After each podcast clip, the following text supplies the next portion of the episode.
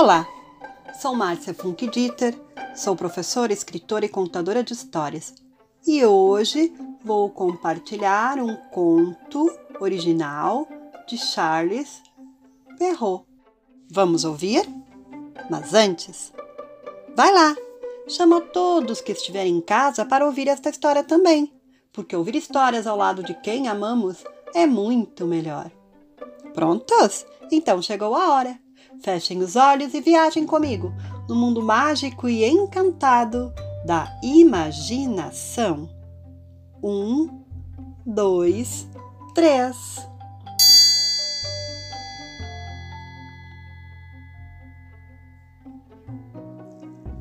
Era uma vez um moleiro um moleiro que acabou morrendo e deixou a sua herança para os seus três filhos: um moinho, um asno e um gato.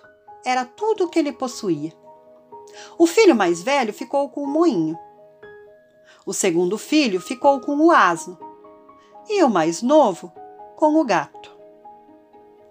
O filho mais novo ficou muito chateado pois os irmãos poderiam trabalhar juntos e ganhar a vida honestamente.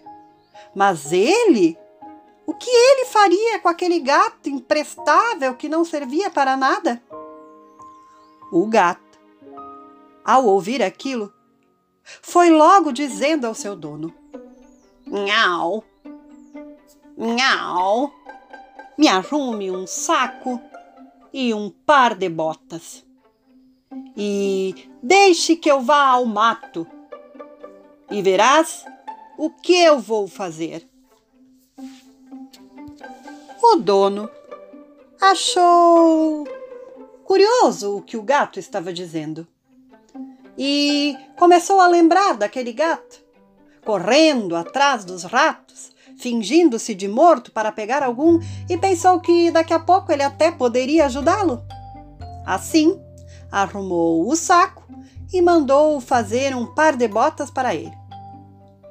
O gato colocou as suas botas e até que ficou bem elegante. Depois pendurou o saco no pescoço e amarrou o cordão para que ele não caísse. E lá se foi o gato para dentro do mato. Quando estava lá, abriu o saco e colocou dentro do saco um pouco de farelo e alface selvagem, comida que coelho adora. Depois deitou-se ao lado fingindo-se de morto.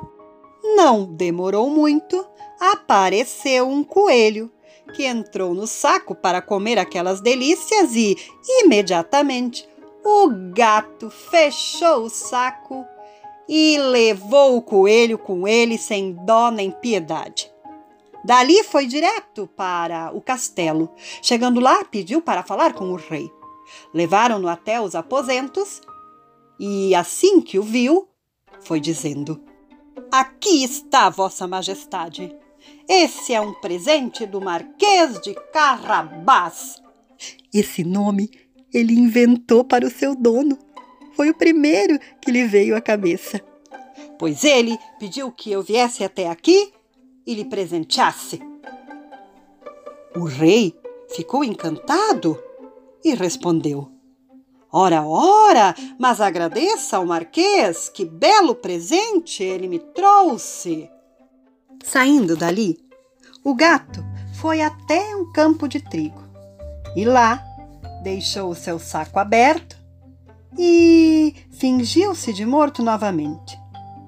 Não é que ele conseguiu pegar mais duas perdizes que entraram no saco e ele puxou, fechando-as e levando as duas. Voltou ao castelo e entregou outro presente ao rei, dizendo que era amando do Marquês de Carrabás. E assim, de tempos em tempos, o gato aparecia no castelo com uma nova caça para o rei. Até que certo dia, o gato soube que o rei ia passear à beira do rio com a sua filha, uma linda princesa. E ele teve uma ideia. disse ao seu dono: Siga os meus conselhos e terás uma grande fortuna. Só precisa se banhar no rio, no lugar onde eu te mostrar. E o resto pode deixar comigo. O Marquês de Carrabás fez o que o gato lhe aconselhava, sem saber para o que aquilo serviria. Enquanto ele se banhava lá no rio, o gato começou a gritar desesperado: Minhau, socorro, minhau, socorro, peguem os ladrões! Naquele instante, o rei pediu para que parassem a carruagem e reconheceu aquele gato. Imediatamente foi conversar com ele e o gato contou que haviam ladrões que apareceram ali enquanto o marquês banhava-se no rio. E por mais que ele tivesse gritado, os ladrões levaram todas as suas roupas junto. Imediatamente, o rei pediu para que os seus empregados voltassem ao castelo e escolhessem um belo traje para o Marquês de Carrabás. E assim o fizeram. E o Marquês ficou muito bonito com aquele traje. O rei elogiou-o muito, mas quem gostou ainda mais foi a princesa. Ao vê-lo, ficou encantada. E o marquês deu umas duas olhadelas respeitosamente e ela já estava apaixonada por ele. O rei convidou o marquês para passear com eles e lá se foram. O gato estava muito feliz vendo que os seus planos estavam dando certo. Então ele se adiantou, foi à frente e encontrou um grupo de camponês que ceifava o campo. O gato aproximou-se e disse a eles que assim que o rei passasse por ali, que eles dissessem que todo esse campo pertencia ao Marquês de Carrabás. E se eles não fizessem isso, seriam cortados em miudinhos como carne para patê. Assim que o rei passou, foi logo perguntando de quem eram esses campos. E os camponeses responderam: Do senhor Marquês de Carrabás. Disseram aquilo, pois estavam muito assustados com o que o gato havia lhes dito. O rei ficou admirado com o tamanho do campo que ele possuía.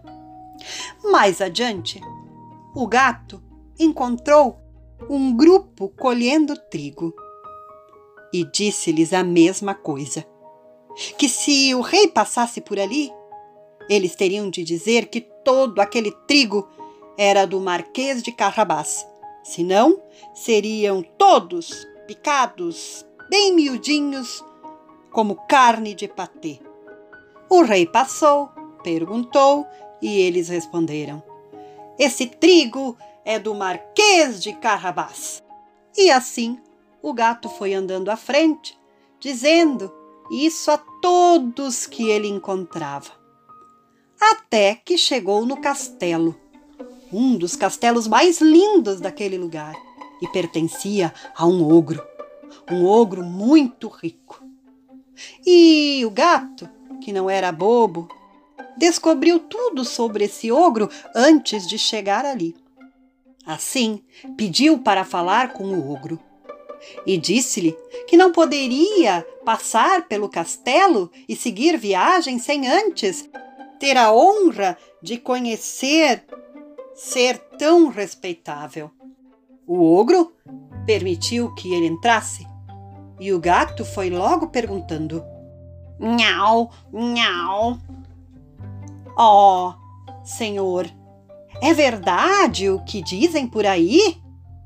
Que consegue se transformar em, em animais como leão e elefante? Isso não pode ser verdade. Só pode ser uma grande mentira desse povo. É verdade, disse o ogro, e vou mostrar. Nesse momento, aquele ogro se transformou num leão E o gato, vendo aquilo, imediatamente pulou para cima do telhado e com aquelas botas quase resbalou. Mais tarde, voltando a ser o ogro que ele era, o gato confessou que estava apavorado. Mas fez uma nova pergunta. Nhau, nhau. É, é verdade que você também consegue se transformar em, em animais menores? Pequenos, como um rato, por exemplo? Ah, isso é impossível. Impossível?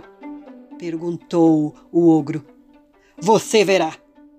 E no mesmo instante, o ogro se transformou num rato e começou a correr pelo assoalho. O gato, ao ver aquilo, jogou-se em cima do rato e. Comeu-o. Naquele momento escutou um barulho. Era a carruagem do rei que se aproximava. Ele queria conhecer o castelo, saber quem era o dono de um castelo tão fabuloso. E apareceu na porta do castelo o gato e disse: Nhau, nhau, ó oh, majestade, seja bem-vindo ao castelo do Marquês de Carrabás. O rei ficou impressionado e entraram no castelo, que era mesmo incrível.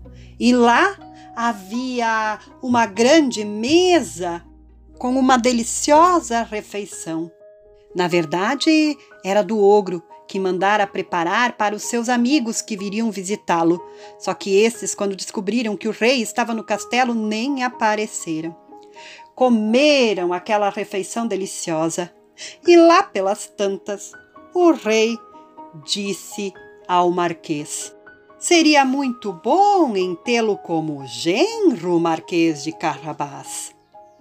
O marquês, ao ouvir aquilo, aceitou imediatamente. E naquele mesmo dia casou-se com a princesa. E o gato tornou-se grande senhor. Mas depois daquele dia, só corria atrás dos ratos para divertir-se.